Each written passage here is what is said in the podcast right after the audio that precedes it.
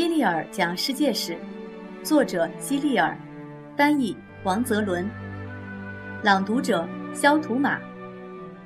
第二十二章，在雅典，贫富一视同仁。我注意到，每次孩子们玩球的时候，几乎都会有人这样叫喊：“这是不公平的。”似乎总是有一些选手认为其他选手没有公平地进行比赛，所以双方常常会争吵。因此，他们需要有一个裁判。雅典城邦兴兴之时，城里有富人和穷人，人们又称他们为贵族和平民。这两派人之间经常发生争执，每一派人都想要获得更多的权利，同时每一派人都说对方做的事是不公平的，所以他们也需要有一个裁判。从前的雅典有国王，但是国王总是帮富人说话，于是。最后一个国王被雅典人赶走了，从此雅典就再也没有国王了。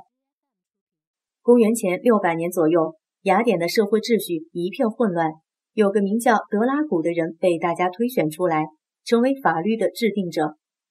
他为雅典人制定了一套名叫《德拉古法典》的法律。《德拉古法典》规定，触犯法律的人要受到非常严酷的惩罚。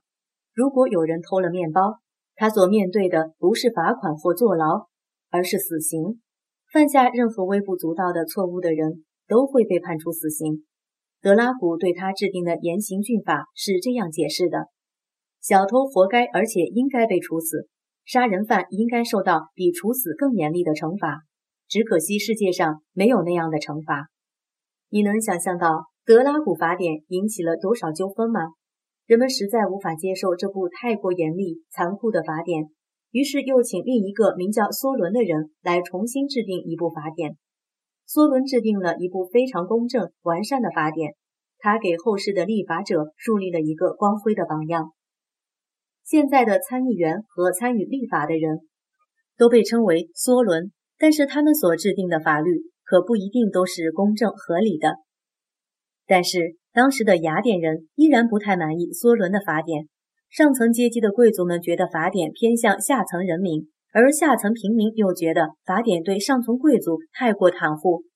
虽然贵族和平民都对梭伦的法典有些意见，但他们还是在很长一段时间里遵守着这个法典。可是，在公元前五百六十年左右的雅典政治舞台上，出现了一个名叫毕希特拉图的人。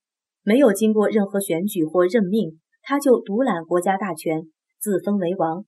他拥有强大的势力，能够冲破所有反对他的障碍。这样的情形就跟一个没有经过队员选举的孩子自命为队长或裁判一样。总有一些希腊人想和毕希特拉图一样自封为王，人们将他们称作暴君，所以毕希特拉图就是个暴君。但现在我们只将那些残忍的统治者叫做暴君。虽然在希腊人眼里，毕希特拉图是暴君，但是在他的领导下，雅典贵族和平民之间的争执反而得到了解决。事实上，他并不残暴，而且处事很公正。毕希特拉图治理雅典的依据其实就是梭伦的法典。他想了很多办法来建设雅典，提高雅典人的生活水平。他采取的措施之一是让人把口口相传的荷马史诗写下来，便于人们阅读。这是一项非常了不起的措施，因为从此产生了书面形式的历史，人们再也不必依赖好记性去口头相传历史上发生的事情了。毕希特拉图和他的儿子执政期间，基本上得到了雅典人的拥护，军民之间相安无事。但是，雅典人最终还是厌倦了毕希特拉图儿子的统治。公元前五百一十年，雅典人赶走了整个毕希特拉图家族。接下来出现了一个名叫克里斯提尼的人，他也试图解决贫富两派之间的矛盾。要记住一个陌生人的名字，有时真的很不容易，除非我们多听几次。为了让你对他的名字更熟悉一些，我就多说几次：克里斯提尼。克利斯提尼，克利斯提尼，克利斯提尼。也许你的父母是富人，也许是穷人。如果他们是穷人，在选举的时候就可以为自己或别人投一票；如果他们是富人，也只能分别领到一张票。不管怎样，都是一人一票，没有任何特例。不管是富人还是穷人，只要犯了法，都会被关进监狱。但有时候情况并不是这样，就算是在现代社会，也不一定都是这样。而古代社会的状况就更糟糕了。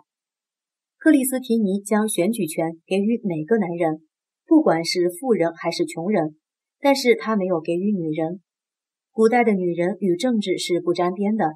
尽管如此，雅典人民仍然认为克里斯提尼的统治是公正贤明的。克里斯提尼发明了陶片流放制，人们如果出于一些原因想赶走某个人，他们便把这个人的名字刻在陶罐的碎片上。然后在规定的日子里将碎片扔进投票箱。当选票达到一定数目时，这个人就必须离开雅典，十年以后才准回来。这就是陶片流放制。不愿意跟他在一起时，我们就说这个人被流放了。你有没有因为调皮捣蛋被家人从饭桌旁赶到厨房或自己的房间去？如果你有过这样的经历，那么你也被流放过。梭伦头像，梭伦在公元前五百九十四年被选为雅典城邦的第一任执政官。他上任后对立法进行了改革，史称梭伦改革。改革的主要内容包括废除农民债务和德拉古制定的部分残酷法律，按财产多少把公民分成四个等级，让普通公民参与国家管理等等。